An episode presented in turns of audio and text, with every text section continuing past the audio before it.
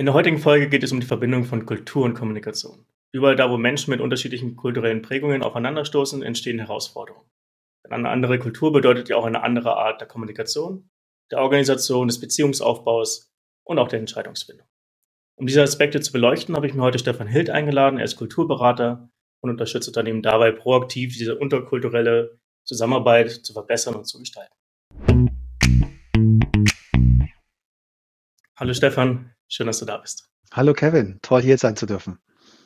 Jetzt habe ich dich ja gerade als Kulturberater vorgestellt. Was genau ist das und was müssen die Zuhörer noch über dich wissen, um zu verstehen, wo du herkommst und was du genau machst? Zwei Fragen.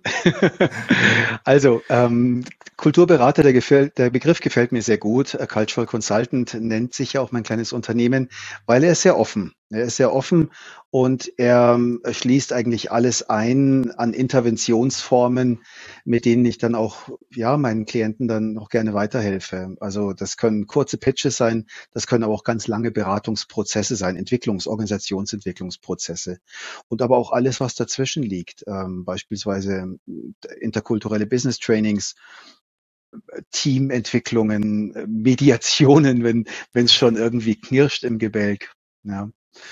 Und ähm, die zweite Frage, die ich rausgehört habe, wie, wie kommst du da überhaupt hin? mhm. Ich ähm, mache das noch gar nicht so lange. Jetzt sind sieben Jahre, seitdem ich gegründet habe. Und die ganzen Jahre davor habe ich halt auf der anderen Seite ähm, gearbeitet. Auf der anderen Seite, damit meine ich eben auf der Seite der Organisationen, die heute meine Kunden, meine Klienten sind, also in der Wirtschaft. Wo, wo hast du vorgearbeitet? Ich habe in mehreren Unternehmen gearbeitet, ähm, Mittelstand und auch Konzern. Also gerade die ähm, zehn Jahre, bevor ich mich selbstständig gemacht habe, war ich beim TÜV Süd. Und vielleicht kurz ausholend, weil äh, nicht jeder das Unternehmen so gut kennt. Ähm, es ist ja ich hätte jetzt auch direkt gefragt, ja. was hat TÜV Süd mit Kultur und Kulturentwicklung zu tun? Ähm, kann ich nur indirekt beantworten. Ähm, was vielleicht mhm. nicht so viele Menschen wissen, ist, der TÜV Süd ist ja ein Unternehmen, das auch wirklich da ist, wo seine Kunden sind. Und die Kunden des TÜV Süd, die sind halt weltweit. Und insofern ist der TÜV Süd auch weltweit. Und ähm, das ist mal das eine. Das heißt, da gab es Niederlassungen ähm, in äh, Indien, in, in China, in den USA und so weiter. Also wirklich um den ganzen Globus herum. Und dann kommt noch hinzu, dass ich von meiner Ausbildung, also ich bin einmal Diplom-Kaufmann, aber eben auch Umweltwissenschaftler und ich habe halt in der Umwelt, im Umweltbereich gearbeitet, globaler Klimaschutz, globaler Gewässerschutz. Und da ist es jetzt, glaube ich, ähm, ganz sonnenklar, dass diese Projekte von ihrer Natur her globaler Natur sind. Und genauso waren unsere Projekte und genauso waren die Menschen, die da involviert waren. Und zwar nicht nur auf Seiten meiner Kolleginnen und Kollegen, sondern halt auch die Kunden, die Stakeholder, die, der Akkreditierer, ähm, die NGOs, die da mit involviert waren und so weiter, Projektentwickler. Das war also ein Projekt, 15 Leute, 15 Nationalitäten. Das war da in diesen Jahren so mein tägliches Tun. Aber du, du selbst hast gar, noch gar nichts mit Kultur wirklich gemacht, jetzt zum Beispiel beim TÜV, sondern du warst einfach von den kulturellen Zusammenhängen selbst betroffen und hast daraus das Interesse entwickelt. Ja, ähm, vielleicht mit, mit einer kleinen Einschränkung. Also tatsächlich, ich, ich habe sehr intuitiv agiert, lag mhm. dabei oft richtig, manchmal falsch. Ja, also ich habe auch äh, Fettnäpfe gefunden. Ja, ähm, insofern habe ich schon ein bisschen was damit gemacht, weil ähm, also ich habe äh, große Freude daran entwickelt, äh, die Menschen, die bei uns hier am Standort München gearbeitet haben, ähm, auch ein Stück weit ja äh, abzuholen und sie vertraut zu machen mit mit dem Leben in München, in Bayern, in Deutschland. Ähm, und ähm, habe irgendwie intuitiv gespürt, dass das was macht. Also das, das hat tatsächlich, es ist, also es geht mehr als um einen schönen Nachmittag oder Abend, sondern es äh, zahlt ganz, ganz stark darauf ein, ähm, wie wohl ähm, die Menschen sich fühlen. Ich würde das auch gerne verallgemeinern, wenn sie im Ausland tätig sind. Ja, und das war für mich, ohne dass ich es je wusste, eine ganz, ganz eindrucksvolle Lehre auch damals. Was hat dich dann bewegt, in diese Selbstständigkeit zu gehen? Weil es scheint ja so, als ob du beim TÜV zum Beispiel, bei deiner letzten Station, eigentlich diese, diese interkulturelle Zusammenarbeit schon gelebt hast und auch erfolgreich gelebt hast. Was war dann für so der Aha-Moment, dass du sagst, jetzt mache ich mich selbstständig und versuche diese Learnings, die ich für mich selbst gemacht habe, auch anderen Organisationen mitzugeben? Ich habe ähm, tatsächlich Feuer gefangen an dem Thema. Ähm, ich habe gemerkt, da ist was, was es für mich zu lernen gibt. Also was sind die Bedingungsfaktoren gut funktionierender Teamarbeit? Was sind die Bedingungsfaktoren gut funktionierender Führung im interkulturellen Kontext? Und ähm, habe dann mich nebenbei da weitergebildet, aufgeschlaut, ähm, und bin dann daran hängen geblieben. Ja, das hat mich so gepackt, das Thema, dass ich richtig damit arbeiten wollte. Und da ich das zum Zentrum meines Tuns machen wollte und nicht nur zum ja, Skill, den ich halt für die Verrichtung meiner ähm, Aufgaben im operativen Geschäft oder als Führungskraft ähm, zu leisten in der Lage sein muss, äh, habe ich dann entschieden, nee, das, damit möchte ich arbeiten. Das ist genau dann der Gegenstand meines Tuns und habe dann ähm, halt gegründet 2015. Cultural Consent. War das direkt ein kalter Sprung ins Wasser oder hast du das Ganze noch so nebenbei laufen lassen beim TÜV, bis so die ersten Erfolge sich eingestellt haben? äh, nee, das war dann schon irgendwie ähm, der Sprung ins kalte Wasser, the Hard Cut, ähm, und hat tatsächlich auch ein bisschen gedauert, weil äh, wie, wie es so manchem Gründer so geht, irgendwie stellt man dann fest, ähm, dass die Welt jetzt nicht unbedingt auf einen nur gewartet hat. Ja, irgendwie hat es auch vorher funktioniert. und ähm, ich glaube, das ist etwas, ähm, wo man sich nicht nur rein intellektuell mit vorher beschäftigen sollte, sondern das auch mal wirklich ähm, gut vorbereiten sollte. Ähm, dennoch habe ich dann auch gemerkt, dass ich offensichtlich so im ersten halben, dreiviertel Jahr eine ganze Menge richtig gemacht haben muss, weil dann nahm das dann sehr, sehr schnell auch Fahrt auf und ähm, so seit äh, 2016 spätestens oder seit Ende 2016 ähm, ja, ist das ein gut, gut gehendes Business, das ich da mhm. gegründet habe. Wie, wie hast du das Unternehmen damals ins Laufen gebracht? Bist du klassisch mit Kaltakquise an die Unternehmen herangetreten, du wusstest, die sind international tätig und hast dein Angebot offeriert? Oder bist du viel über, über Events, Veranstaltungen, Marketingaktivitäten gegangen? Mhm. Ähm, ich finde diesen Spruch ja gut. Ne? 50 Prozent meiner Akquiseaktivitäten oder meiner Marketingaktivitäten ist für die Katze. Ich wüsste so gern mhm. welche. Ähm, also ich bin, ich bin da verschiedenen Hypothesen gefolgt und ähm, habe verschiedene Ansätze gewählt. Also tatsächlich ein bisschen was von allem. Ähm, aber äh, ja, letztlich war es dann aber auch, was zurückkam, kam aus allen Ecken und Enden wieder zurück. Also es waren tatsächlich auch ähm, äh, also ein, ein Erlebnis kann ich ja mal sagen, da hatte ich ähm, dann auch eine Organisation angeschrieben und es kam halt äh, nichts zurück und irgendwie über ein Jahr später rief mich dann ähm, eine Assistenz an und die sagte, sie habe ihrem neuen Chef ähm, äh, vorgestellt, was ich vor einem Jahr geschrieben hätte und ich möchte doch bitte mal zu einem Vorstellungsgespräch oder nicht äh, zu, zu einem Pitch vorbeikommen. Ne? Also das, äh, solche Sachen passieren dann schon auch. Hm. Aber das zeigt ja auch, dass du schon einen gewissen Nerv getroffen hast. Vielleicht nicht für den alten Chef, ja, aber durchaus für den neuen Chef und für die Transformation oder für die Change-Projekte, die anstanden, dass man da einfach jemanden gesucht hat, der auch mit ähm, diese Kommunikation gestalten kann. Äh, ja, ganz platt formuliert. Ich glaube, entweder man versteht es oder man versteht es nicht auf ähm, auf der Seite der, der Auftraggeber, der Verantwortlichen. Ähm, es gibt, ich treffe auch immer wieder mal auf Menschen, die sagen, hey, was, was soll das? Also meine Mitarbeiter, die sind alle älter als sieben und die sind alle, das, die sind top professionell und ähm, das läuft schon.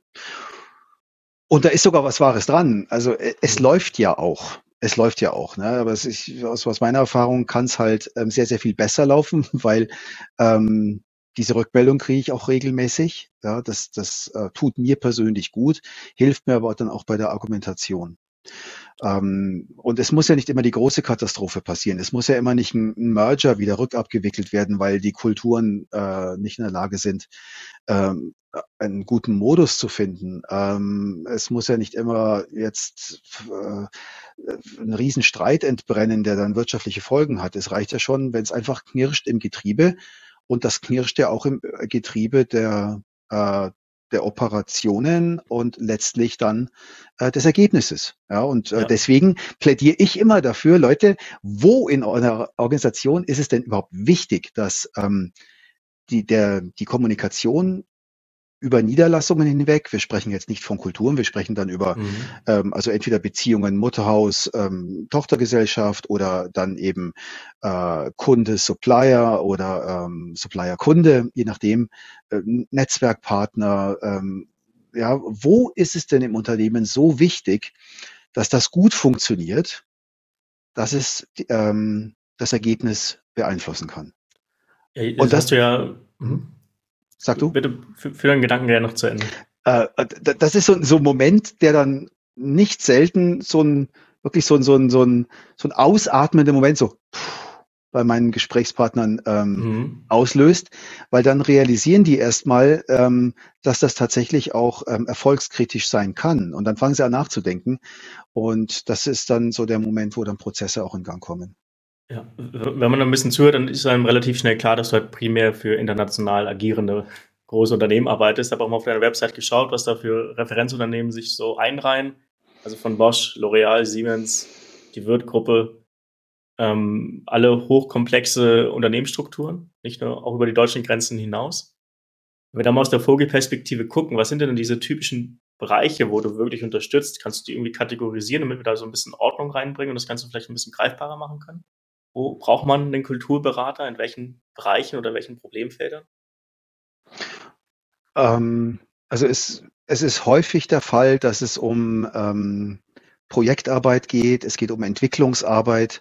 Und das ist ja heutzutage, glaube ich, auch für viele Unternehmen einer der absoluten Schlüsselfaktoren, ja, dass ähm, also die Innovationskraft stark ist. Ähm, aber es geht auch um Themen der Steuerung. Es geht um, ich habe auch ähm, mit äh, Controlling-Abteilungen zu tun oder mit so ähm, mit Einkaufsabteilungen, die an verschiedenen ähm, in verschiedenen Regionen, also Großregionen, ähm, aber trotzdem sich synchronisieren ähm, müssen. Ähm, HR, also und, und da wird es ja auch wieder klar, ne? Also so ähm, das ganze Unternehmen weltweit ähm, muss sich natürlich irgendwie auch ähm, mit einer bestimmten Corporate Identity darstellen. Es muss attraktiv sein. Aber was heißt denn attraktiv, beispielsweise aus indischer Perspektive? Was heißt denn attraktiv aus deutscher Perspektive? Und wie kann man da ein gutes Maß finden an Standardisierung und Differenzierung? So dieses alte klassische ähm, mhm. internationale Marketing-Thema auch, ja. Und da gibt's halt sehr, sehr viel, weil ich meine, da arbeiten halt auch überall Menschen mit ihren Überzeugungen, mit ihren Denkmustern, mit ihrer Wahrnehmung, mit ihrem Urteilen. Und gerade beim Urteilen, da geht's ja dann ganz schnell Entscheidungen treffen. Und Entscheidungen haben Business Impact. Würdest du dich denn selbst als Brandlöscher bezeichnen oder bist du eher jemand, den man dazu holt, um Brände zu verhindern, bevor sie auftreten? Also ich kann das, ich habe das gelernt, äh, Brandlöscher zu sein und ich wurde auch schon zu solchen Einsätzen geholt, aber ach, das muss doch eigentlich nicht sein. Das geht ja so viel besser. ich würde gerne einfach einen guten, eine gute Arbeitsgrundlage bauen mit den Leuten. Ja, mhm. ähm, und ich, ich bin auch wirklich jemand, ich muss nicht ähm, ewig an dem Kunden kleben. Ich mache mich auch gerne überflüssig. Ähm, also zumindest was, sagen wir, eine bestimmte Business Unit betrifft oder ein bestimmtes Team, mache ich mich gerne auch schnell wieder überflüssig. Ähm, was die ganze Organisation betrifft, bin ich auch gerne länger dabei, denn es sind ja viele, viele Menschen und es gibt personelle Veränderungen und ähm, dass das immer gut funktioniert, das kann ich schon begleiten. Ja, aber ähm, wichtig ist mir, dass da auch sozusagen ähm, die Fähigkeit entsteht, ähm, all das auch von, von selber zu erzeugen, ja, wozu ich gerufen werde. Was sind denn dann diese ganz konkreten, nicht nur Probleme, aber auch Situationen, wo ich im Unternehmen jetzt feststelle, ich brauche hier den Stefan Hild. Oder ich sollte den Stefan Hild dazu holen, damit hier kein Brand entsteht. Woran merke ich das? Woran mache ich als potenzieller Kunde das fest? Bei Siemens, bei Bosch, wo auch immer, dich zu rufen oder halt auch nicht zu rufen. Also ähm, glücklicherweise ähm, habe ich es auch, also neben denen, die ich vorher mal skizziert habe, die sagen, mhm. das ist überhaupt kein Thema, also ja, braucht man nicht, sind ja schon groß, ähm, gibt es auf der anderen Seite des Spektrums auch gar nicht mal so wenige, die ähm, einfach sagen, wir sind eine Organisation, die aus Menschen besteht und das gehört einfach dazu. Ähm, das ist für mich natürlich die komfortabelste Ausgangslage, mhm.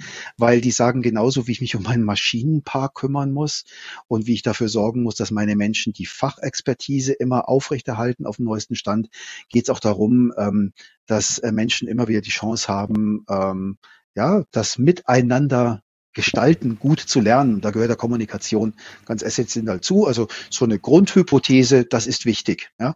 Also das gibt's schon auch.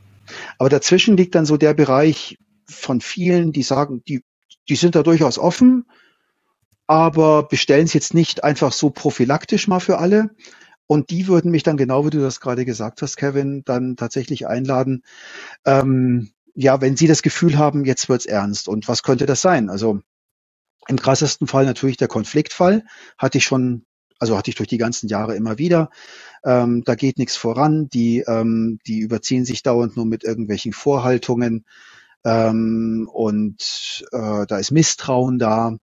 Ähm, also das, das gibt schon relativ häufig. Ähm, oder aber man hat mal solche, also was heißt man, also eine Geschäftsfeldleiterin oder ein Geschäftsfeldleiter hat mal so eine Erfahrung gemacht, verantwortet in Zukunft ein frisches Projekt, ein neues Projekt, das vielleicht C-Level Attention hat ähm, und möchte jetzt wirklich dann auch sicherstellen, dass das von Anfang an gleich auf die auf die Beine kommt, ähm, also gut auf, aufs Gleis gesetzt wird. Äh, das wäre jetzt auch so ein typischer Anlass. Sind es dann meistens Projekte, die, sage ich mal, sich auch in neue Regionen vorwagen? Beispielsweise, ich fange jetzt an mit einer Abteilung aus Japan zusammenzuarbeiten. Wir merken schon, dass das läuft nicht alles so reibungslos, dass man dann am Anfang jemanden mit reinholt. Oder sind das meistens schon eingefahrene Strukturen, in die du dann reinkommst, ähm, wo du die dann erstmal aufbrechen musst, um wirklich Veränderungen auch anzustoßen in der Kommunikation, in der Entscheidungsfindung, wie auch immer? Äh, gute Frage. Aus dem Bauchhaus würde ich jetzt sagen, ist es schon öfters so, dass es einfach etabliert ist. Also die, die, so äh, im Prinzip Greenfield, ähm, das, das sagt eine etablierte Organisation, hat jetzt da ein ganz ähm, neues, äh, eine neue Niederlassung, vielleicht sogar einen neuen Markt, ja, das gibt's auch, ganz klar. Mhm. Ähm, aber das ist jetzt gar nicht so oft der Fall. Ja. Also es wäre natürlich wahnsinnig wichtig in so einem Fall auch, weil das ja alle Bereiche dann, ähm, also bis hin dann auch zur Positionierung des Unternehmens äh, oder überhaupt, dass von dem äh, akquirierten Unternehmen dann nicht nur eine leere Hülse übrig bleibt, wo die Leute dann reihenweise kündigen, sondern dass die Menschen dann auch äh, dabei bleiben und sich ähm, integriert fühlen. Ne? Ich meine, wir kennen das alles, dass da, äh, da gibt es ja noch ganz, ganz viele andere Aspekte bei dieser Post-Merger-Integration. Ähm, mhm als jetzt das Kulturelle, aber für mich ist die Kultur so im, im, im Zentrum und im Herzen des Ganzen, weil die entscheidet letztlich darum, ob Strategien aufgehen, ob Produkte funktionieren, ob die Menschen da bleiben. Ja, also das will schon gut gestaltet sein. Und da hinzugucken, das muss auch nicht unbedingt ich machen. Ja, also ich mache mich da nicht wichtiger, als ich vielleicht bin, aber ich bin, glaube ich, jemand, der diese Prozesse im Unternehmen extrem gut ansteuern kann. Äh, guckt's da nicht drüber hinweg nehmt das ernst. Wo sollt ihr hinschauen? Ja, prüft das und dann kommt zu euren eigenen Entscheidungen. Ja. Ähm, wie kann man sich denn die Zusammenarbeit mit dir genau vorstellen? Du hast jetzt dich gerade so ein bisschen als Beobachter beschrieben, dass du mhm. erstmal reingehst und beobachtest. Mhm. Wie würdest du denn deine Arbeit beschreiben für den Kunden? Ja, das ist ähm, so vielfältig wie ähm, die, die Anlässe beziehungsweise dann eben meine konkreten ähm, Auftraggeberinnen. Mhm. Das ist, kann sein, dass ich einfach als Trainer oder Coach bestellt werde. Dann bin ich da in meiner Rolle als Trainer Coach, arbeite mit einer Gruppe, solange ich darf. Ähm, und äh, berate dann eben auch noch mit meiner Auftraggeberin, mit meinem Auftraggeber, ähm, was darüber hinaus noch gut täte. Ja, das ist so ein bisschen klassisches ähm, Trainer-Coach äh, Handwerk. Ähm, aber gar nicht mal so selten darf ich eben auch mit äh, leitenden ähm, Abteilungen ähm, dann arbeiten, wo dann praktisch ein ganzes Geschäftsfeld äh, ja, äh, betroffen ist und wo sich die Leiterin, der Leiter dann Gedanken macht, äh, wie kann das denn gut funktionieren. Und dann bin ich sehr, sehr stark in, in, ja, eigentlich schon fast als Organisationsentwickler. Was heißt fast? Also ein Organisationsentwickler, ein Organisationsentwicklungsberater mit interkultureller Expertise und interkulturellem Fokus. Ja, so kann man sich Aber das vielleicht vorstellen. Mhm. Aber das heißt, du begleitest mich vor allem auch in diesem Prozess, dann wäre interkultureller zu werden. Ja. Sowohl ja als Trainer und, und Coach, wahrscheinlich eher, eher, so auf einer persönlichen Ebene und als Organisationsentwickler natürlich auch auf Organ Organisationsebene. Aber du kommst jetzt nicht nur rein, hältst einen Workshop, machst ein Seminar, sagst uns, was wir machen müssen und bist wieder weg. Also wir haben dich schon an der Hand und du kannst uns durch diesen Prozess begleiten. Äh, ja, also äh, so wünsche ich es mir zu arbeiten mhm. und so passiert's auch. Ähm, gerne mal, also leider nicht immer. Ne? Also ich ähm, verdiene durchaus auch mein Geld damit, dass ich einfach gerufen werde, eine, eine Maßnahme ähm, durchführe, ähm, die idealerweise nicht nur einen Nachmittag dauert, sondern mhm. die darf dann schon auch länger dauern, aber die ist eben anlassgetrieben und ähm, dann auch wieder vorbei. Und, ne, und ein Jahr später kriegt's dann das nächste Team. So, das, das ist schon viel der Fall, ja, dass ich so praktisch ähm, beratend zur Seite stehe und ähm, als Sparing-Partner, als Ideengeber, ähm, ähm, als Wächter auch, ja, dass die Internationalisierung der Unterschied ist mir auch mal wichtig hier. Ne? Also ähm, Unternehmen internationalisieren sich, die ähm, betreiben globale Operationen. Ja? Ähm, ja. Äh, Unternehmen interkulturalisieren sich nicht per se. Also zumindest ähm, ist das nicht so in der Eigenwahrnehmung. Ich bin dafür da, dass es hier einen guten Match gibt und dass ähm, diese Internationalisierung, das äh, Optimieren der internationalen Geschäftstätigkeit, dass das eben auch alle interkulturellen Aspekte, da wo es wichtig ist, da wo es erfolgskritisch ist, äh, berücksichtigt. Ja. Dann, dann lass uns doch mal ein bisschen konkreter werden. Wenn ich als Unternehmer, Führungskraft jetzt mit dir zusammenarbeite, ja, was sind denn für mich so die typischen Aha-Momente? Was, was lerne ich denn, wenn ich anfange, dies, mein Unternehmen jetzt durch deine Brille zu sehen? Ja, was, was lerne ich denn aus, der, aus den Gesprächen mit dir, aus den Impulsen, die du mir geben kannst? gerade im, ähm, unter dem Druck des Daily Business, unter dem Geschäftsdruck, mhm. ja, dem, dem Druck, ähm, erfolgreich zu sein, ähm, dem Druck, ähm, Zahlen zu produzieren, mhm. sozusagen, ähm, unter dem zeitlichen Druck, geht's Menschen in der Regel immer so, dass sie sehr automatisch reagieren oder agieren und reagieren, ja. Und ähm, automatisch agieren und reagieren ähm, bedeutet letztlich, ähm, dass wir so agieren, wie unser Gehirn, unser gerade eben auch so da, wo automatische Prozesse stattfinden, uns das vorgibt. Ja, ich schreibe eine Mail so, wie ich es richtig finde, ja, und hau die raus. Und ähm, was was ich glaube ich sehr gut leisten kann, ist ähm, Menschen dafür zu sensibilisieren, dass das funktionieren kann, aber nicht muss, weil es ganz bestimmte ähm, Felder gibt, wo es ein hohes Maß an Diversität gibt, wie Menschen Dinge tun. Es gibt dieses, diesen schönen Spruch, also manche sagen, es sei eine Definition, ich finde es jetzt einfach mal einen schönen Ausspruch. Culture, it's the way we do things around here. Und es gibt ein ganz, ganz hohes Maß an Diversität, bezüglich der Art und Weise, wie Menschen Dinge tun. Also Kultur jetzt in dem Fall als ähm, Set of Habits, als äh, Gewohnheiten. Und ähm, wie Menschen Dinge tun, ergibt in der Regel ganz, ganz viel Sinn äh, in dem Umfeld, in dem sie sozialisiert worden sind. Und damit meine ich jetzt gar nicht unbedingt nur ähm, das, das, das Elternhaus und ähm, die Stadt, äh, wo sie groß geworden sind, sondern auch sozialisiert im Sinne von Berufsgruppe, die Generation vielleicht, ja. Äh, all, all die, diese Dinge spielen da halt auch mit rein. Und so tue ich die Dinge. Und ähm, was letztlich down the line dann auch die, die Missverständnisse und die Reibereien und die Reibungsverluste herbeiführt, ist eben genau das, dass ähm, äh, das, wie Menschen Dinge tun, anderswo ganz anders aufgefasst werden und mitunter auf eine Art und Weise aufgefasst werden, die die Menschen dazu verleiten, alle möglichen Reaktionen, innere Reaktionen darauf zu haben. Oh, das ist mhm. aber unprofessionell. Ah, oh, das ist aber unfreundlich. Ah, oh, das ist aber unzuverlässig. Ah, oh, das ist aber komplett initiativlos.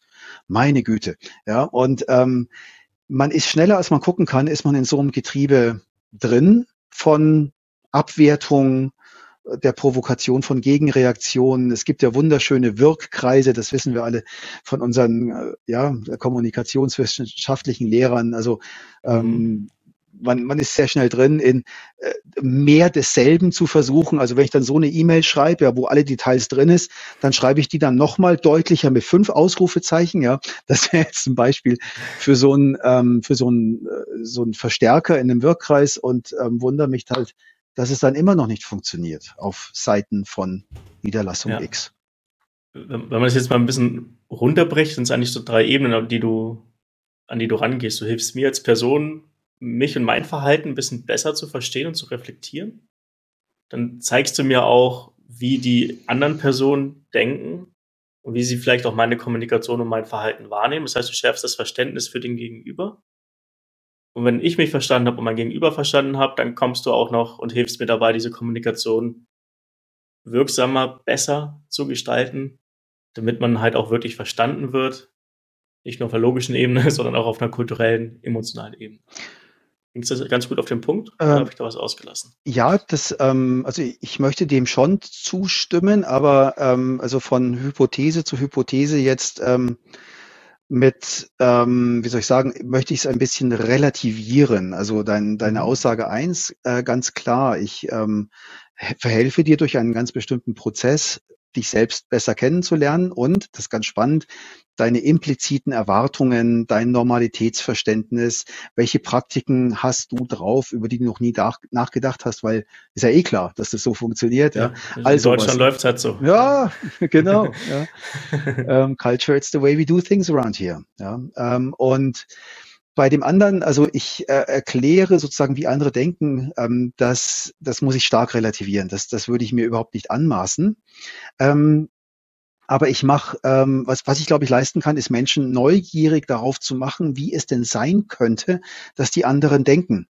Und ich möchte gerne auch Hypothesen in den Raum stellen, ähm, dass es gar nicht so unwahrscheinlich ist, dass ein ähm, Geschäftspartner aus ähm, Indien beispielsweise ein Hierarchieverständnis hat, das sich von meinem unterscheidet. Ich möchte darstellen, dass es gar nicht so unwahrscheinlich ist, dass vermutlich ähm, ein Maß an Beziehungsorientierung da ist bei meiner äh, der Leiterin meiner neuen brasilianischen Niederlassung, ähm, das sich von dem von der Sachorientierung der Deutschen ein Stück weit unterscheidet. Ja, das heißt, ich stelle Hypothesen dar, ähm, erkläre die gut, das kann ich gut, ähm, mhm. aber wie es dann letztlich ist, das müssen meine Klienten dann schon schon auch selber rausfinden. Und ja, dann dein, dein dritter Punkt, ähm, da verhelfe ich dann auch durch ähm, ja, Praktiken, äh, die, ich, die ich vorstelle, den Menschen dazu dann äh, im Sinne von, ich gestalte meine ähm, Zusammenarbeit mit meinem Inder, meiner Brasilianerin ähm, individuell. Ja, was da dann passiert, das ist unglaublich schwer vorherzusagen. Das würde ich mir auch niemals anmaßen. Ah, okay, absolut. Mhm. Ja, bin ich voll auf deiner Seite. Meine Arbeit sieht ja relativ ähnlich aus. Ich gehe ja auch hin, wenn ich mit jemandem arbeite, eine Person, die ich vermarkten möchte, so uns erstmal angucken, wer bist du denn überhaupt? Wir versuchen erstmal den Wert der Person wirklich zu verstehen. Dann natürlich auch mal reinzuschauen, wie kommuniziere ich aktuell, wie möchte ich kommunizieren, wie werde ich, werde ich wahrgenommen, wie möchte ich wahrgenommen werden und erstmal sich selber besser zu verstehen. Von so einer starken Basis heraus kann man am Ende viel besser kommunizieren, dem musst du mir wahrscheinlich zustimmen. Ja. ja, und dann gehe ich auch ähnlich vor. Ich bin nicht der Experte für die Zielgruppen meiner Kunden. Mhm. Absolut nicht. Mhm. Ich helfe auch dabei, Lust darauf zu machen, das Zielgruppenverständnis zu verbessern und zu verbessern, indem man Hypothesen aufstellt, sie versucht zu testen und basierend auf den Ergebnissen dann etwas gelernt hat, sowohl im Positiven, es gab eine positive Reaktion, oder im Negativen, es gab gar keine Reaktion. Das sind immer so die zwei Möglichkeiten im Marketing. Es gibt auch noch die negativen äh, Reaktionen, aber die erstmal zu provozieren, ist meist gar nicht so einfach. Mhm. Und meine Kommunikationsebene ist halt nicht, wie schreibe ich salopp gesagt, bessere E-Mails, wie schreibe ich oder wie führe ich besser Meetings durch, sondern wie kommuniziere ich halt auf einer Marketing-Ebene mit dem Markt, um die Reaktion und um das Ergebnis zu kriegen, was ich möchte. Mhm. Und ich glaube, da sind wir uns relativ ähnlich und ich glaube, deswegen finde ich ein Thema auch so enorm interessant, weil du eigentlich diesen selben Dreiklang hast, nicht um was zu verkaufen, sondern einfach nur um die zwischenmenschliche und auch die interkulturelle Kommunikation besser zu gestalten. Ja, ja. Und ähm, also ich äh, bin nicht nur innerlich davon überzeugt, mittlerweile konnte ich auch genügend Rückmeldungen ähm, einsammeln ähm, von Unternehmen und von Teams, die ich beraten habe, dass es sich tatsächlich äh, positiv aufs ähm, Ergebnis auswirkt. Ähm, ich habe noch einen zweiten Glaubenssatz, den ich auch mit äh, Zähnen und Klauen verteidige. Ich finde, auf die Arbeit gehen darf auch Spaß machen. Ja, das darf auch ähm, mit einer, man darf das auch mit einer gewissen Leichtigkeit machen. Also wir hauen uns ja wirklich rein für die Organisationen, die wir arbeiten. Ähm, und ähm, es, ich habe mal so eine Definition gehört: Gehalt ist die Kompensation von Arbeitsleid. Diese Formulierung hat mich so richtig erschüttert, weil ich finde das so furchtbar. Ja, ich meine, klar, ähm, gebe ich da viel Zeit rein und ich gebe mein Gehirn rein und alle meine Skills und Fähigkeiten. Ja, aber ich finde es ist auch ein ganz ähm, äh, äh, es ist auch wirklich ein Anliegen, das ich haben kann, dass das, ähm, dass das gut funktioniert. Ja. Ähm, und ich glaube oder ich weiß, dass ähm, wenn ich diese Zusammenhänge, die ich jetzt auch schon ein paar Mal ein bisschen so angeteasert habe, wenn, wenn ich mhm. die gut verstanden habe und wenn ich mein eigenes Verhaltensrepertoire ein Stück weit erweitere, wenn ich Dinge ausprobiere mit den Menschen, mit denen ich so täglich zu tun habe, rund um den Globus herum, dann wird auch meine Arbeit angenehmer, nicht nur zielführender, sondern eben auch angenehmer. Und ich meine, das sind dann teilweise auch so positive Verstärkereffekte, ähm, die sich da einstellen. Also das wäre mal der zweite wichtige ähm, Nutzen sozusagen, der, mhm. wenn ich gut funktioniert, dann auch äh, für meine Kunden schaffen kann. Bin ich voll bei dir. Mhm. Hast du für uns so ein paar Beispiele, was denn klassischerweise oder vielleicht hast du auch für deine, für deine Arbeit so ein paar plakative Beispiele, was wirklich schiefgehen kann in der Kommunikation, wenn Kulturen mal aufeinanderstoßen. Hast du da so ein paar Sachen, damit wir das Ganze vielleicht auch mal für die Zuhörer so ein bisschen greifbarer machen können? Also ich zögere gerade nicht, weil mir da nichts einfällt, sondern weil ich mich da jetzt erstmal sortieren muss, äh, ob der Fülle. Wahrscheinlich stoßen gerade tausende Geschichten und ja, ja, natürlich. Situationen in den Kopf. Immer wieder und jeden Tag. Also ähm, mhm. ich ähm, ich, ich denke gerade an ein Unternehmen, bei dem ich auch jetzt in, den, in der nächsten Woche wieder sein werde. Und als ich da vor zwei Jahren mal war, äh, oder vor drei Jahren, das war vor Covid, ähm, da ähm, ist, war es tatsächlich so, dass zwei Teilnehmer ähm, wirklich so am Rande ihrer ihrer Fassung und Haltung war. Die haben, also ein Teilnehmer hat tatsächlich auch mit den Tränen gerungen. Da war es so, das war eine Gruppe von Menschen, die seit einiger Zeit sich hier am Standort Deutschland befindet und ähm, die haben mir so ein paar Sachen geschildert, die ich mir total gut erklären kann. Und ich bin ja auch jemand, der immer sagt, im Zweifelsfall für die Angeklagten. Ähm, aber ich, mhm. und ich, ich bin mir relativ sicher, dass die deutschen Kolleginnen und Kollegen, die da der nicht anwesende Counterpart waren, total überrascht gewesen wären, wenn sie gemerkt hätten, wie das gewirkt hätte. Die beiden Teilnehmer, es war eine Frau und ein Mann unterschiedlicher Herkunft, die waren im Prinzip fertig mit der Welt. Ja. Und ähm, die konnten einfach nicht verstehen, wie, also in einem Fall ging es um eine E-Mail-Rückmeldung. Es ging mhm. im Prinzip so um dieses Thema, schau, ich gebe dir jetzt mal Rückmeldungen, äh, nimm es aber nicht persönlich. Ja, aber was da dann drin steht, und bei dem anderen ging es so ein bisschen um die, den Grenzbereich zwischen Arbeit und Freizeit. Da ging es um die erbetene Hilfestellung ähm, bei der Wohnungssuche und wie dann von deutscher Seite darauf eingegangen wurde, nämlich einfach, äh, nee, äh, ist Feierabend. Und das ähm, kann man vielleicht gar nicht so Kann, Kannst du sagen, in welchen Kulturen oder aus welchen Kulturen die, die beiden Personen kamen mhm. im Vergleich zu den Deutschen? Mhm. Ähm, das war ähm, einmal aus der Türkei und einmal aus ähm, Malaysia. Ja. Okay, also schon etwas weiter weg als das Nachbarland. Ja. Ja. Ah ja, äh, aber schön, dass du sagst. schön, dass du sagst, weil ähm, das ist ja noch ein anderes ganz, ganz spannendes Feld, wenn wir schon so bei Hypothesen sind über die, mhm. den Sinn und den Unsinn von interkulturellen ähm, ja, Prozessen oder der Gestaltung von interkulturellen Prozessen. Es gibt ja so eine weitere Hypothese, die ich ganz spannend finde, ist, ja, äh, China, ne, da haben wir jetzt ein neues Werk und so weiter und da machen wir jetzt mal so eine Reihe. Aber hier so ähm, Zusammenarbeit mit der Schweiz oder mit den Niederlanden, also äh, Herr Hild, ich bitte Sie schon, ne, das ähm, können wir ja wirklich sparen. Und ähm, ja, ähm, kann man. Ähm, aber ich fände es besser, wenn man es nicht tut. Denn ähm, gerade so die subtilen ähm, kulturellen Unterschiede haben manchmal eine deutlich höhere Wirkmacht und Durchschlagskraft als die ganz offensichtlichen. Es ist auch ganz leicht zu erklären. Ähm, also wenn Menschen nach China gehen, dann sind sie schon meistens recht demütig und ähm, erkennen das an, dass ähm, da ein gewaltiger ähm, kultureller Gap zu erwarten ist und sind dann auch dafür einigermaßen offen und gehen dann auch manchmal diesen Schritt, sich da ähm, dann auch darauf vorzubereiten. Sich und vielleicht die ausreisende Familie auch noch mit. Ja. Aber Niederlande, Frankreich, Portugal, also bitteschön, ja. Und ähm, da sind wir sehr, sehr schnell dabei, die subtilen ähm, kulturellen Unterschiede zu übersehen, die aber äh, gar nicht so klein sind. Und gerade wenn man sich diesen Vergleich mal heranzieht, Niederlande, Deutschland, dann gibt es bedeutende Felder, ähm, wo ein ganz, ein, ein, ein großer Unterschied in tagtäglichen Praktiken auch zu erkennen ist. Und diese Kannst du ein paar Beispiele nennen? Also zum Beispiel ähm, Hierarchieorientierung, also die das, das sehr, sehr egalitäre Vorangehen Niederländer und dann das auch äh, sehr, sehr schnell äh, das Duzen der Menschen. Und ähm, ich habe es ja vorhin schon mal gesagt, ne, wir reagieren oft sehr, sehr intuitiv und schnell auf äh, Reize, die wir haben. Ja. Und dann, was soll das? Ähm, also ist das hier so eine Art Respektlosigkeit?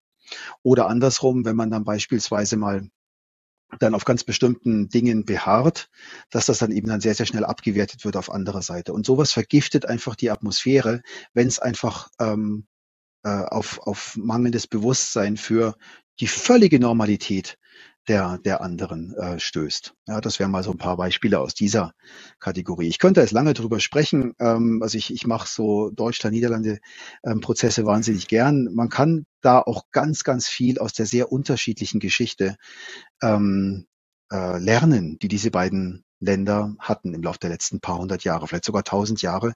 Und ähm, diese Geschichte hinterlässt Spuren in den Menschen bis hin zu heutigen Geschäftspraktiken.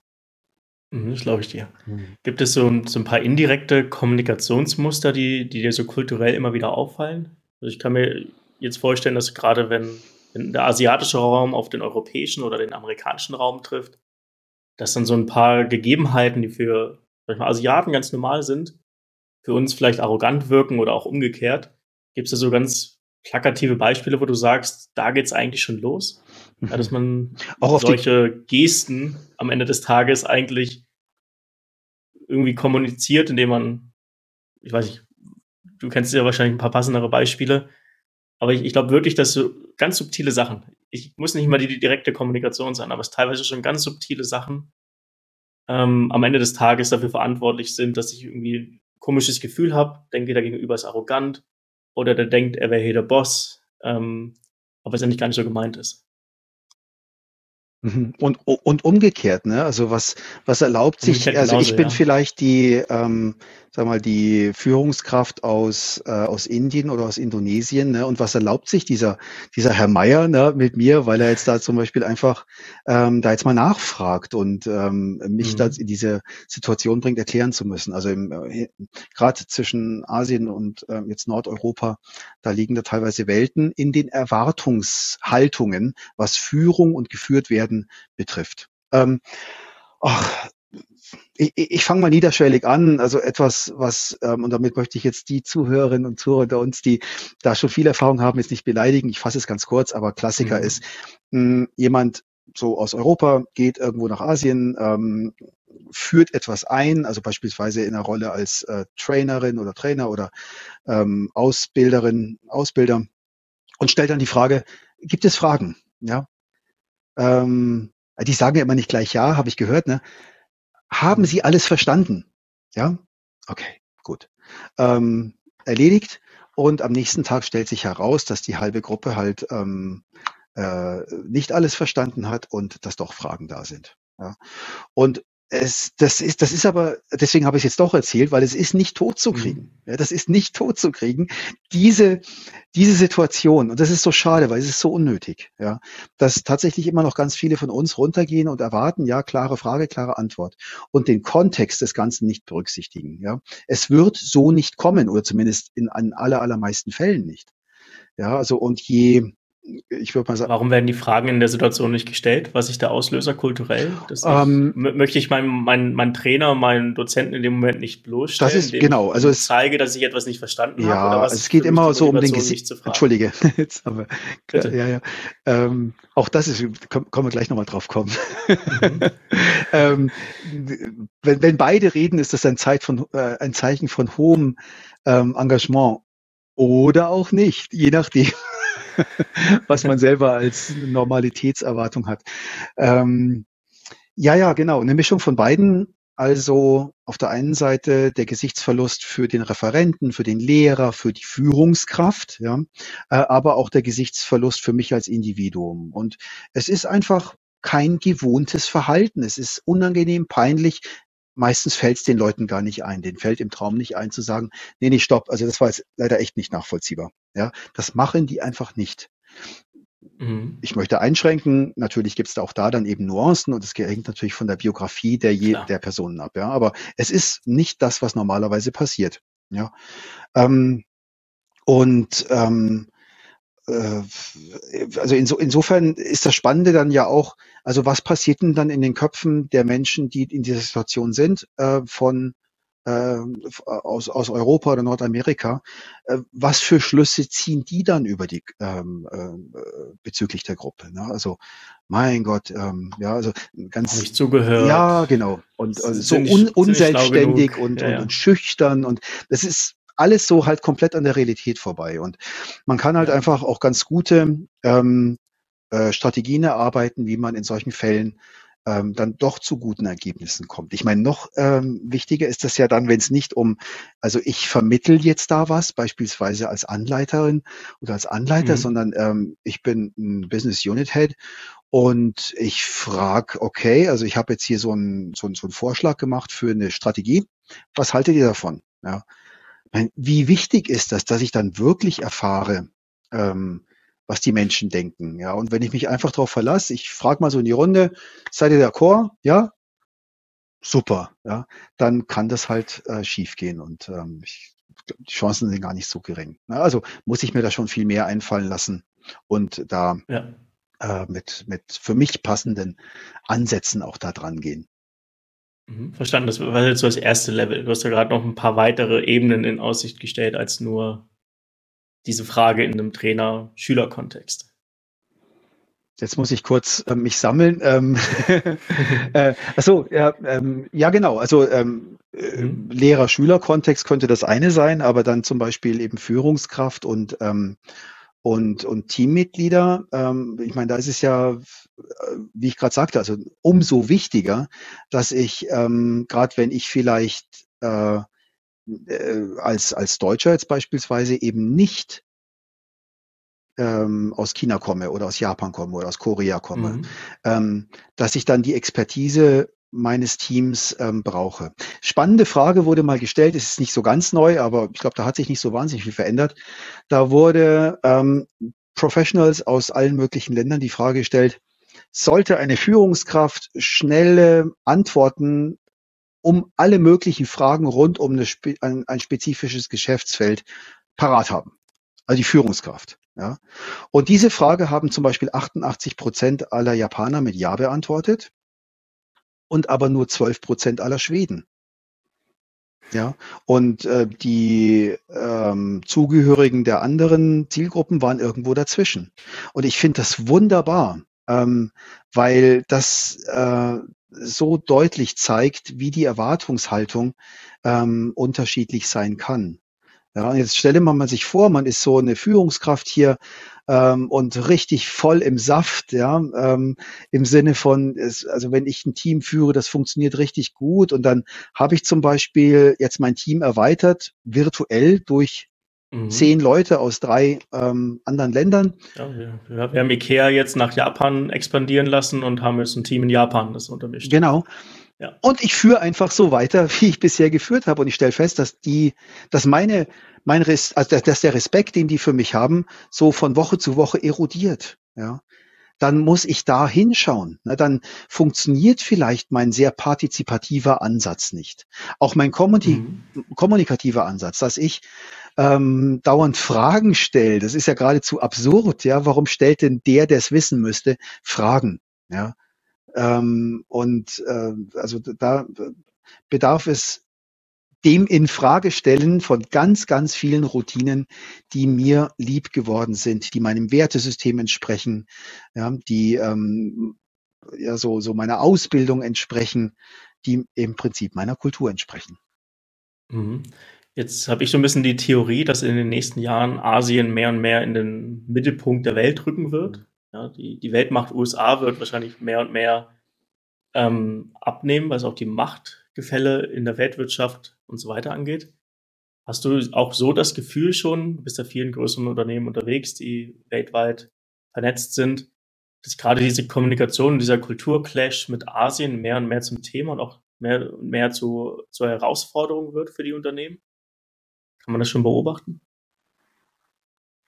Also ich bin kein großer Freund von dem Begriff Kulturclash. Ähm, also damit möchte ich aber nicht sagen, dass es sowas nicht gibt. Ähm, mhm.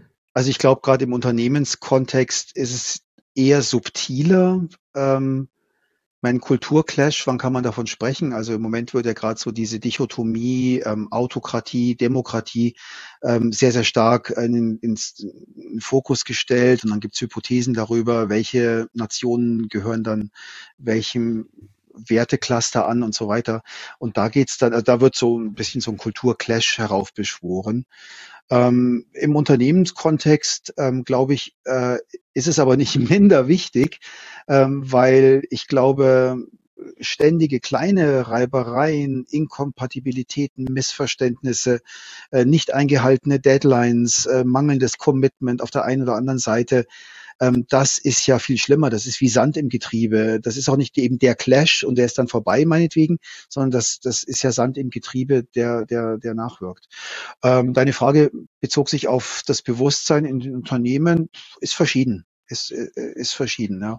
Aber ich glaube, dass diejenigen, die überleben wollen, denen ist sehr klar, dass ähm, man ähm, etwas tun muss, dass die Menschen in der Organisation an einem Strang ziehen.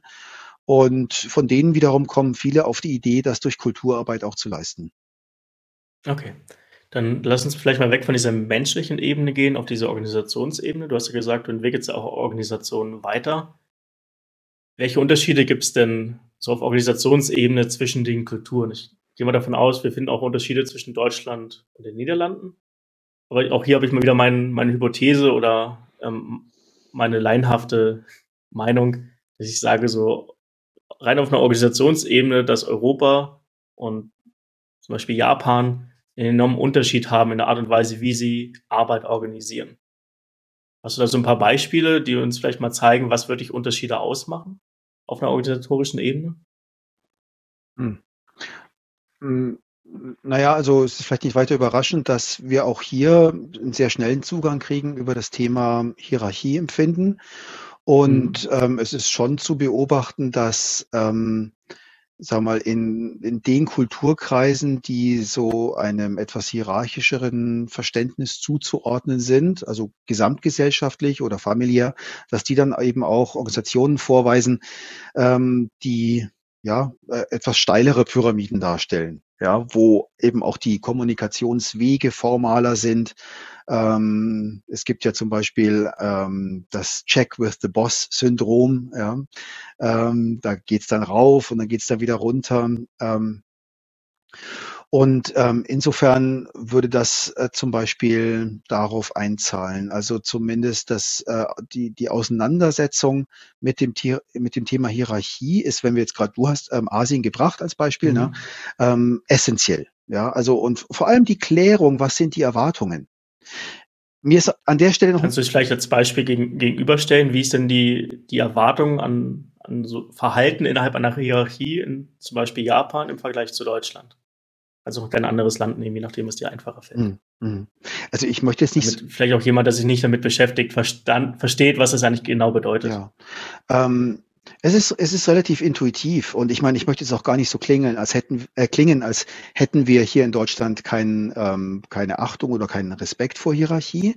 Absolut, aber die, der Trend geht ja mehr und mehr zu so einer lateralen Führung, dass Eben. man halt ein, viel, ein. Miteinander hat und keine strikten Hierarchien, die man einhalten muss ja. auch in der Kommunikation. Also ähm, vielleicht ist es jetzt an der Zeit auch wirklich nochmal ein bisschen so aufzumachen. Es, es hängt wirklich davon ab. Also ähm, nicht jedes japanische Unternehmen ist gleich, nicht jedes indische Unternehmen ist gleich. Ja, also gerade wenn ich an Indien mhm. denke beispielsweise, dann gibt es so die ähm, alten, äh, alteingesessenen Unternehmen, die noch so ein bisschen so ein britisch angehauchtes Colonial Feel haben, aber ich sage britisch von vor 100 mhm. Jahren. Ja, oder auch gerade, ähm, äh, da gibt es noch sehr viele ähm, äh, öffentliche Unternehmen, ja, die von Regierungsbeamten letztlich gesteuert werden. Ja. Und da geht's natürlich total anders zu als bei irgendeinem Tech-Startup in Bangalore beispielsweise oder in, in Pune. Ja. Klar. Und ähm, auch äh, das, das ist für mich auch immer ein ganz, ganz wichtiger Appell an meine Teilnehmerinnen und Teilnehmer, dass äh, die diesem anderen Kollektiv die gleiche Diversität in sich selbst auch zugestehen, die wir für uns ganz selbstverständlich annehmen. Ja, so eine beliebte Denkfalle. Ja. ja, wir sind ja alle ganz unterschiedlich, aber die Amerikaner, die sind bitteschön so. Äh, Stefan, erklär mal, wie die Amerikaner sind. Ähm, genau. Also ähm, stellen wir uns jetzt mal irgendeinen also jetzt kein sehr amerikanisch geprägtes Unternehmen in Japan vor oder schon seit Jahrzehnten global, sondern sagen wir mal einen großen japanischen Mittelständler, der international operiert. Ja. Naja, also ähm, die Pyramide deutlich höher, steiler und ähm, die, die Praktiken, die die Menschen haben. Man muss viel, viel mehr auf solche hierarchischen Themen achten. Es geht dann wirklich darum, wer spricht im Meeting, wie sitzen die Menschen. Und äh, du sagtest das gerade, bei uns gibt es diese Tendenz, ähm, da, das wird so immer ähm, egalitäreren Formen auch kommen. ja. Und wenn ich jetzt mit beseelt von diesem Spirit dahin fahre, und da einfach, äh, ja, weil ich halt die Dinge so tue, wie ich sie tue wie ich sie gut finde, dann da auch so tue, dann kann ich da einen unglaublichen Schaden einrichten. Der Schaden geht ja schon viel früher los, der geht ja vielleicht schon mal damit los, wer fährt denn überhaupt dahin? Ja, also bin ich das, weil ich irgendwie das äh, beste Mundwerk habe, ja, also ich bin der, der das Produkt am tollsten erklären kann, aber ich bin halt 28 Jahre alt, ja, ähm, oder fährt vielleicht jemand, der 48 ist, ähm, auf dessen Visitenkarte was Beeindruckendes draufsteht und der so eine bestimmte Statur hat oder sie hin. Ja, wir, wenn ich sage wir, meine ich jetzt Menschen aus etwas mhm. egalitäreren Kulturkreisen übersehen immer wieder genau diese Frage. Ja, wir beachten die gar nicht, weil die für uns keine Rolle spielt. Ja, und da kann auch einfach mal äh, ein Geschäft durch die Lappen gehen was, was muss ich denn beachten, wenn ich interkulturell diese, diese geschäftlichen Beziehungen aufbauen möchte? Du hast jetzt gerade so ein, zwei Fettnäpfchen genannt. Es kann vielleicht sein, dass der, der junge ähm, 28-jährige Manager, der halt eine super Karriere hingelegt hat, nicht die beste Person ist, um vielleicht in einen anderen Kulturkreis zu reisen und da den, die ersten Kontakte aufzubauen. Einfach auf Ebene der, des Respekts für den anderen kann es sein, dass einfach ein gleichaltriger am Ende des Tages die bessere Wahl darstellt. Zumindest sollte ich es gut analysieren. Ich soll es halt gut bedenken. Ne? Der Fehler. Wie, wie immer. Ja. Also ich versuche immer Sachen zu vereinfachen, aber wie immer, man muss halt Hypothesen ja, treffen. Genau. Vielleicht auch mit jemandem kommunizieren wie dir, der, der da schon ein paar Erfahrungswerte mitbringt. Ja. Aber man sollte zumindest mal drüber nachdenken, könnte ich damit jetzt gerade einen Fehler begehen? Eben, das, ja. das ist das Wichtige. Und leider, äh, du hast es doch gerade angesprochen, du versuchst Dinge zu vereinfachen. Das wollen meine Teilnehmer auch immer von mir haben. Ähm, und da muss ich sie äh, größtenteils enttäuschen, denn menschliches Verhalten ist halt nun mal komplex. Es geht sogar so weit, dass ich das, dass ich das Gegenteil von meiner Hypothese vorfinde. Also ich treffe vielleicht auf ein, ähm, ein Unternehmen ähm, in sagen wir mal, im, im Bangalore und das wird geführt von einer jungen Inderin, die sagt, äh, diesen ganzen autoritären Scheiß, den kann ich nicht mehr ab. Ja, das will ich nicht. Und bei uns, ähm, wir sind auf Augenhöhe und wir haben diese oder jenen Praktiken und dann denkt sich vielleicht der Besucher, Moment, was hat denn der Stefan Hild damals da so erzählt? Ja, ähm, und ich sage dann immer, ja, kann sein. Das ist vielleicht auch gar nicht mal so unwahrscheinlich, wenn man auf junge, offene, wirklich agil arbeitende und agil agierende Menschen denkt.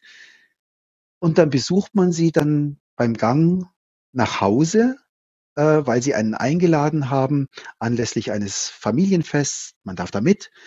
Ähm, und dann stellt man fest, wie dann diese Person sich ähm, also auf dem Boden fällt und die Füße zum Beispiel vom Großvater berührt. Ja. Und dann denkt mhm. man, hat, hat sie mir nicht gerade oder hat er mir nicht gerade erzählt, dass für ihn das Ganze so mit ja äh, nichts ist. Es ist dann sehr kontextual, ja, also und also wie wie tief so kultureller Respekt oder kulturelle also äh, hierarchischer Respekt und hierarchisch hierarchische Erwartungen verankert sind, das ist dann auch sehr sehr stark kontextabhängig. Ja. Das, das heißt, wenn wir darüber nachdenken, was ich versuche Sachen am Ende jetzt wirklich auch für uns greifbarer zu machen, ein bisschen zu vereinfachen.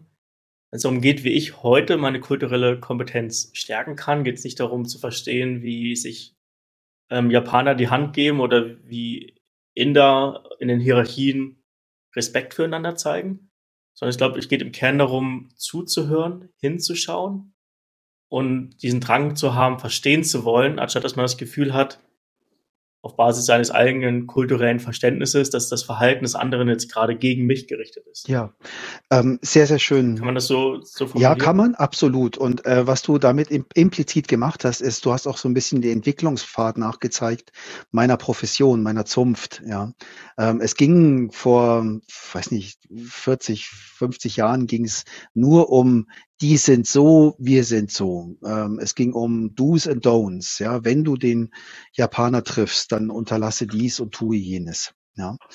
Und äh, später hat man dann ähm, ja so kulturelle Dimensionen erforscht, äh, hat Tendenzen erforscht, was, ähm, die einem ermöglichen, Hypothesen darüber zu generieren, wie die anderen unterwegs sind. Und ähm, heute mhm. geht es tatsächlich sehr, sehr stark, ähm, sich mit sich selber zu befassen. Also was spüre ich denn in mir für Regungen, wenn ich dieses oder jenes erlebe? Na? Wie wirkt denn das und das auf mich? Mit welchen impliziten Erwartungen gehe ich raus? Habe ich das alles nochmal überprüft? Äh, Gibt es diesen Moment, wo ich mich frage, wer auf Dienstreise geht? und ob diese Person vielleicht durch ein Begleitschreiben oder eine andere Person vielleicht besser aufgestellt wäre, ähm, wenn der Deal wichtig ist. Ja, also das ist genau dieser kleine Moment, und wenn ich dann zum Schluss komme, ach nee, das machen wir einfach so, wie, wie wir es auch hier gewohnt sind, dann ist das ja in Ordnung. Weißt du, Kevin, ich möchte lediglich, dass die Menschen sich diese Frage stellen, dann für sich eine Antwort finden und das Ganze zu einer bewussten Entscheidung machen. Ich finde es einfach endschade, wenn äh, aufgrund des Unbewussten kleine Fehler gemacht werden, die vielleicht einen großen Impact haben. Ja. Genau. Und wir haben, glaube ich, heute auch in der Folge verstanden. Ich habe oft versucht für dich oder von dir diese Do's und Don'ts irgendwie rauszuziehen, so eine greifbare Liste, so was ganz Konkretes, damit ich beim nächsten Mal auf jeden Fall weiß, dann bin ich gut vorbereitet, wenn ich in die Kommunikation gehe, im interkulturellen Kontext. Aber ich glaube, wir haben jetzt, oder ich vor allem habe gelernt, es geht viel mehr darum, sich bewusst zu werden, auf welcher Ebene hier gerade kommuniziert wird. Ja, und was ja. vielleicht auch für die andere Person wichtig ist und nicht nur für mich. Und dann daraus ein Verständnis zu entwickeln und dann auch Handlungsaufforderungen oder Handlungsaufforderungen abzuleiten für mein Verhalten. Also ich glaube, das, das habe ich jetzt verstanden. Ich glaube, das hat auch der Zuhörer am Ende des Tages verstanden, dass es nicht diese eine Antwort gibt, wenn es darum geht, mit Holländern, mit Japanern, äh, mit Indern zu arbeiten oder auch mit Amerikanern, sondern es geht darum, auf sich zu hören, den anderen gut zu beobachten, ja. zu verstehen und basierend darauf Kommunikation aufzubauen. Ähm, ich glaube, du hast nochmal gerade einen ganz, ganz wichtigen Satz so äh, im Nebensatz äh, gesagt, ähm, dass es darauf ankommt, in der Interaktion auch immer achtsam zu bleiben. Du sagtest gut beobachten, ja, weil mhm. ich, ich, ich glaube nämlich auch nicht, dass ähm, also ich kann mir ganz wenige Fettnäpfe derart vorstellen, die, wenn man sie einmal macht, dass dann plötzlich die Beziehung zu diesem anderen Geschäftspartner kaputt ist. Also ist vielleicht irgendwo denkbar, konstruierbar, aber ich glaube, in der Regel ist es eben nicht so. Aber was ich machen kann, ist durch mein tagtägliches Tun ähm, das Vertrauen der Person oder ihr, ihr Commitment, ihr, ihre Bereitschaft für mich äh, auch äh, geschäftliche Ergebnisse zu produzieren, erodieren, kaputt machen, daran sägen. Ja, das kann ich schon. Ja, und dann eben äh, und dann eben achtsam zu sein und äh, äh, darauf zu gucken, ähm, äh, wie es denn so läuft mit der Person. Vielleicht auch im Nonverbalen, das kriegt man ja schon mit. Ähm, und dann was ganz was Wichtiges zu tun, nämlich das Ganze in irgendeiner Form zu moderieren. Ja, äh, das Innere des Eisbergs, ich bin schon immer noch äh, Fan dieser Eisberg-Metapher. Ich sage bewusst nicht Modell, ich nenne das Eisberg-Metapher, mhm. ähm, so dass das, die ganzen impliziten Erwartungen an die Oberfläche zu bringen und schau, look, Sandeep, um, I think we've got an issue here. Can we find a way to talk about this? Ja. Und das ist, glaube ich, eine der wichtigsten Fähigkeiten überhaupt wieder ein interessantes oder ein interessanter Aspekt. Beschäftige mich momentan auch sehr viel mit Kindererziehung, weil bei uns bald Nachwuchs ins Haus steht. Hm. Und Schön. da geht es genau auch um dieses Thema, zu beobachten, was habe ich denn für implizierte, implizierte Erwartungen an mein Kind und warum habe ich diese Erwartungen? Was ist der Grund dafür, das zu verstehen, um dann auch wieder die Kommunikation und sein Verhalten entsprechend auf den Kontext und auf die Situation anzupassen und dann nicht aus dem Affekt zu reagieren, und sich über das Kind aufzuregen, obwohl man sich eigentlich gerade über sich selbst aufregt oder vielleicht über seine Eltern, Und das halt zu verstehen und nicht immer nur zu reagieren, sondern ganz bewusst dann auch agieren zu können. Mhm. Also das sind schöne Analogien, aber ich glaube auch ein Thema äh, für einen anderen mhm. Tag. Ähm, mit Blick auf die Zeit habe ich noch eine letzte Frage an dich. Wo soll die Reise für dich geschäftlich noch hingehen? Hast du irgendwelche größeren Projekte, die da noch anstehen? Ähm, vielleicht auch Kundenprojekte, auf die du dich freust, über die du sprechen kannst? Mm, also ähm, äh, ich nehme erstmal die, den ersten Teil der Frage, wo soll die Reise hingehen?